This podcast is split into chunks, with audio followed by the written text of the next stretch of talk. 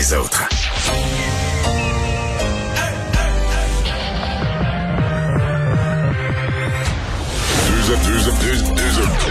Deux animateurs cohérents, deux visions différentes. Une seule émission, pas comme les autres. Mario Dumont et Vincent Dessureau. Cube, Cube Radio. Bonjour, bonjour, bienvenue à l'émission. 15h30, on a deux belles heures à passer ensemble. Bonjour Vincent. Salut Mario.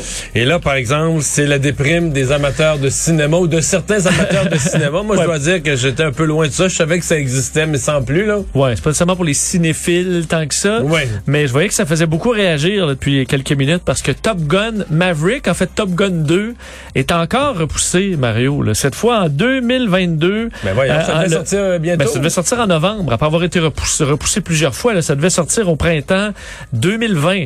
Euh, et là, euh, ben, on est obligé de repousser à cause des cas de COVID qui remontent. C'était prévu en novembre, remis au 27 mai 2022. Puis là, tu te dis, écoute, Là, ça c'est remis au 27 mai 2022. 27 mai 2022. C'est loin quand même. C'est Ben une grosse là, remise. Est-ce qu'on va euh, s'en sortir à un moment donné?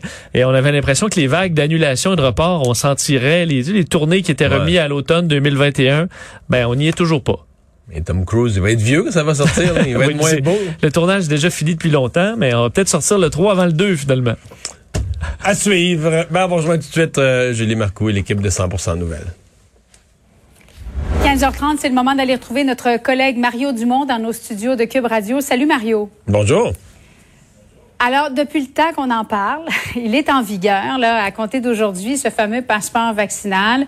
Il y a l'Ontario aussi, là, avec Doug Ford, qui a annoncé qu'il sera en vigueur également euh, chez nos voisins à la fin du mois de septembre, 22, euh, 22 septembre. La question qu'on se pose, parce que les Québécois font énormément de sacrifices depuis le début de la pandémie, jusqu'à quand il sera en vigueur, ce passeport, selon toi? Tant que nécessaire, euh, ce, matin, euh, Oui. en émission, je, je- je questionnais un commerçant, lui espérait que ça finisse euh, après le temps des fêtes. Euh, si on écoute le docteur Fauci aux États-Unis, lui a l'air confiant que la pandémie va se terminer, mais peut-être pas aussi tôt que ça, peut-être plus euh, quelque part en mars. Euh, les experts divergent. Mais s'il y a une chose qu'on sait, là, après un an et demi de pandémie, s'il y a une chose qu'on sait, c'est qu'on ne sait pas. Là. C'est que faut, faut- fait que on, On était-tu naïf en mars 2020, Mario? Julie, c'est drôle que tu dis ça. Je, je- je- je- ça me revient souvent à l'esprit. C'était euh, le professeur, l'épidémiologiste Benoît Mas qui m'avait donné une entrevue ici à Cube Radio qui était basée sur un article que j'avais lu dans The Atlantic, la revue de, de sciences politiques, sciences sociales, qui disait qu'une pandémie, ça pouvait durer des mois, puis on en avait peut-être pour un an. Moi, je me disais, mais c'est un an, c'est fourré de dire ça au monde. Puis le docteur Mas, non, non, c'est plein de bon sens. C'est comme ça, une pandémie, une première vague, pour ça, il va y avoir une deuxième, puis là, on espère un vaccin, puis il va y avoir une troisième. Puis là, dans le fond de moi, je me disais, non, mais là, ils nous dramatisent ça. ça peut- Alors qu'aujourd'hui, tu te dis, ces gens-là savaient exactement de quoi ils parlaient. Ouais. Ils étaient hyper compétents. Ils avaient une vision précise de ce que c'est qu'une pandémie. Ceci dit, on le sait pas trop, mais il faut que ce soit temporaire. Il faut le redire d'ailleurs que c'est une chose temporaire que ce passeport vaccinal.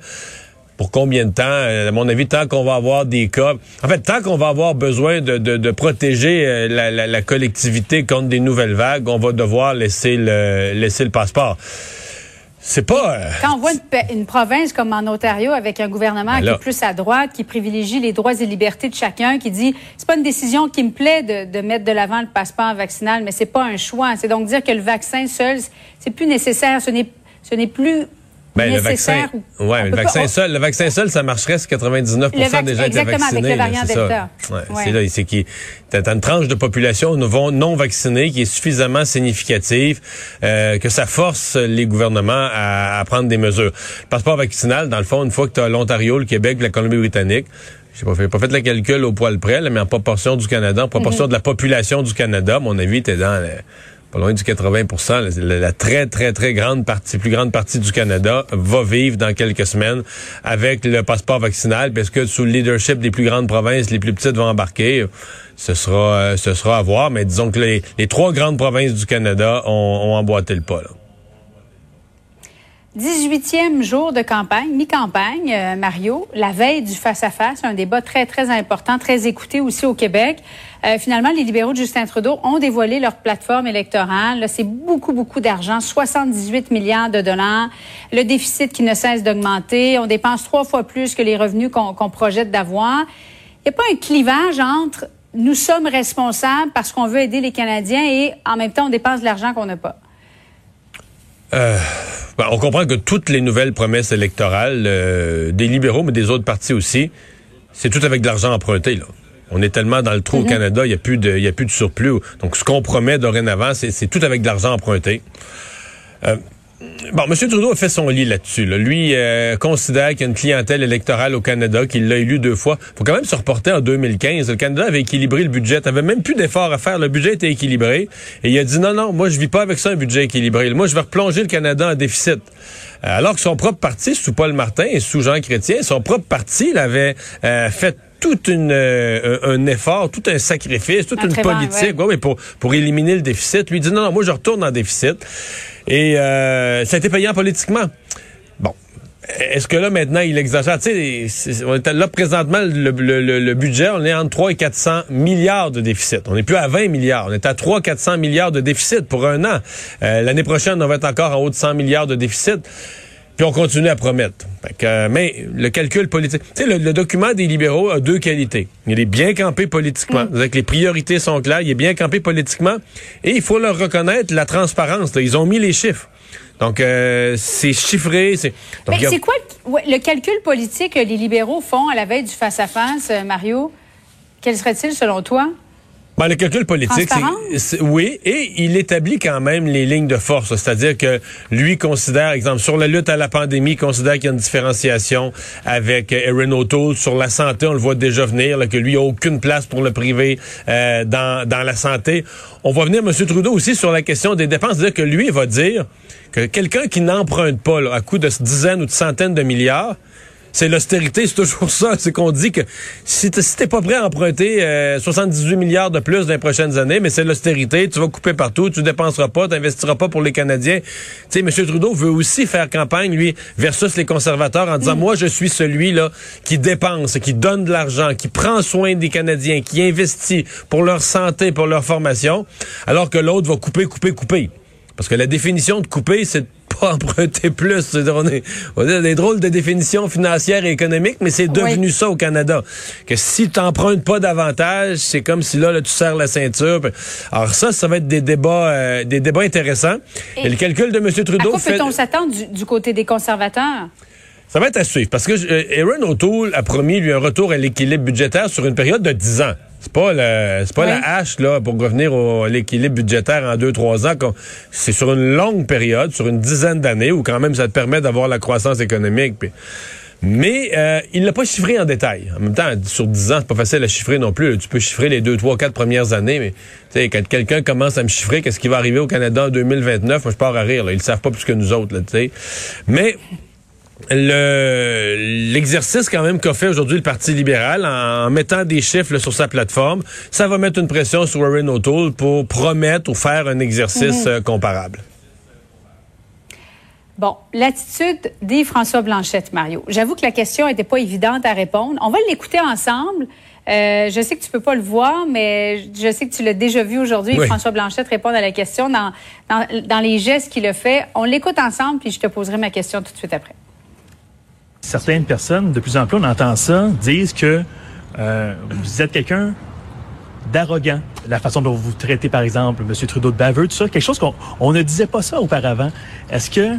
C'est incroyable. Hein? C'est quelque chose que vous pensez qu'il va vous coller à la peau, ce qualificatif-là, au cours je? Je vous laisserai faire ses analyses, émettre ses opinions, faire des chroniques sur ce sujet-là, et je continuerai à présenter les propositions du Bloc québécois. Mario, est-ce que Yves-François Blanchette aurait pu peut-être y aller d'une sortie un peu plus élégante? C'est. c'est toute une question, là. Tu sais, euh, tu à quelqu'un. Euh, Êtes-vous arrogant? Oui, qu'est-ce que tu veux qu'il réponde? Moi, je, je, pense que, euh, de fait, de fait, je pense que euh, Yves-François Blanchet a été arrogant pendant quelques points de presse la semaine passée avec les mm-hmm. journalistes. Et là, je pense que c'est un peu c'est un peu gâté, là, la sauce entre lui puis les, euh, les journalistes. Ça, semble être assez tendu. C'est jamais une bonne idée de se mettre à dos les journalistes. Hein? Non, surtout sur une caravane de tournée. Ce sont souvent les mêmes qui suivent et les mêmes que tu recroises. Euh, mais euh, bon, il faudra, lui, il faut le plus vite possible qu'il puisse retomber sur les idées du bloc. Mais Julie, si on est rendu à parler de la personnalité, parce que moi j'ai un certain malaise, ils ont tous des défauts, les chefs politiques, j'ai un certain malaise à aller dans le trop personnel. Mais je vais quand même dire une chose, si on tombe dans le personnel avec Yves-François Blanchette, c'est peut-être aussi parce qu'il manque d'enjeux. Et s'il manque d'enjeux, c'est peut-être aussi parce que le pain et le beurre du Bloc québécois depuis toujours. Si, tu classais en deux colonnes les bonnes campagnes du Bloc puis les difficiles campagnes du Bloc, ce que tu pourrais associer sur la colonne d'à côté, c'est les bonnes campagnes, là, échec de Meach, euh, euh, crise des commandites, scandale des commandites, de gros événements marquants pour l'opinion publique où le Bloc était capable de s'indigner. Tu sais, où le Bloc pouvait commencer chaque phrase en disant « T'es Ça, dans ce temps-là, dans ce temps-là, ça va bien. Et là, Yves-François Blanchette, ah. sincèrement, il n'a pas beaucoup de ce genre de matière. Euh, il y a eu entendre, M. Trudeau a réglé le cas des garderies euh, juste avant l'élection, transféré l'argent au Québec. Euh, François Legault, bon, il a dit Justin Trudeau est centralisateur dans ses propositions, mais je veux dire, il n'y a pas de gros morceaux, il n'y a pas n'y a rien de mobilisant, là. Non, non, Et en 2019, il l'avait eu facile aussi, François Blanchette, parce qu'on partait tellement de loin avec le Bloc québécois que je pense que avant le face-à-face, il n'y a personne qui, qui, le voyait comme un adversaire. et il avait été aidé par deux choses, Julie. Il avait été aidé par... On était sur le bord des contestations de la loi sur la laïcité. Et là, c'était chaud, chaud, chaud comme dossier. Est-ce que M. Trudeau mm. allait mettre de l'argent pour euh, payer des avocats pour aider à contester la loi sur la laïcité? Ah, et François Blanchet s'est accroché à ça. Deuxième chose qui l'avait aidé, il faut pas se le cacher. Les gens qui avaient voté bloc, et j'en connais là quelques-uns, qui ont voté bloc pour une seule raison. C'est des gens qui aimaient pas tant que ça le bloc, qui trouvaient pas nécessairement que le bloc c'était si utile à Ottawa, mais des femmes entre autres qui se disaient non, là, là on votera pas Andrew Scheer là, euh, qui est pas capable de répondre sur l'avortement, on vote pas pour ça. Fait qu'ils sont arrivés au face-à-face, ils ont trouvé que M. Blanchette portait bien la voix du Québec, s'exprimait bien. Euh, comme on dit au, Québec, faisait bien ça. Euh, puis Andrew Scheer, euh, donc des gens qui n'aimaient pas nécessairement Justin Trudeau, qui auraient voulu voter pour un gouvernement de remplacement de Justin Trudeau, mais pas Andrew Scheer. Ah, il y a aussi ça pour le, le bloc. Cette fois-ci, lui, il est en danger. Il faut qu'il garde sa clientèle parce qu'il est en danger que certains électeurs, et encore plus peut-être certaines électrices, euh, qui étaient rebutées par cette simple question de l'avortement, mais qui, disons, mm penchant conservateur, rebutés par l'avortement. Il y, avait un certain nombre de femmes, il y a quelques pourcentages de femmes qui étaient dans cette position-là, et qui, naturellement, en entendant euh, M. O'Toole dire « Moi, je suis pro-choix », ben, retournent à leur penchant naturel qui est d'être plus conservateur. Donc, c'est... Il y a beaucoup, beaucoup de défis pour M. Blanchette, puis il y a des conditions qui l'avaient aidé la dernière fois, qui ne sont plus là. Mais là, euh, j'ai l'impression qu'on glisse vers quelque chose, on devient très, très sévère avec lui, puis là, on est rendu à sa personnalité, mhm. puis tout ça. Puis je pense pas qu'il était différent la dernière fois. Là. Comme sa campagne allait bien, il était plus souriant. Puis quand il y a eu quelques mauvaises journées de campagne, puis le troisième lien, il y a peut-être quelques traits de sa personnalité moins favorables. Mais quand on se cogne, nous aussi, là, on se cogne la grosse orteil sur le coin de la patte du lit, euh, peut-être que pendant quelques instants, des points moins positifs de notre personnalité ressortent. Ça peut arriver aussi à un chef en campagne électorale. Ah oui, merci beaucoup Mario. Bonne fin d'après-midi à toi.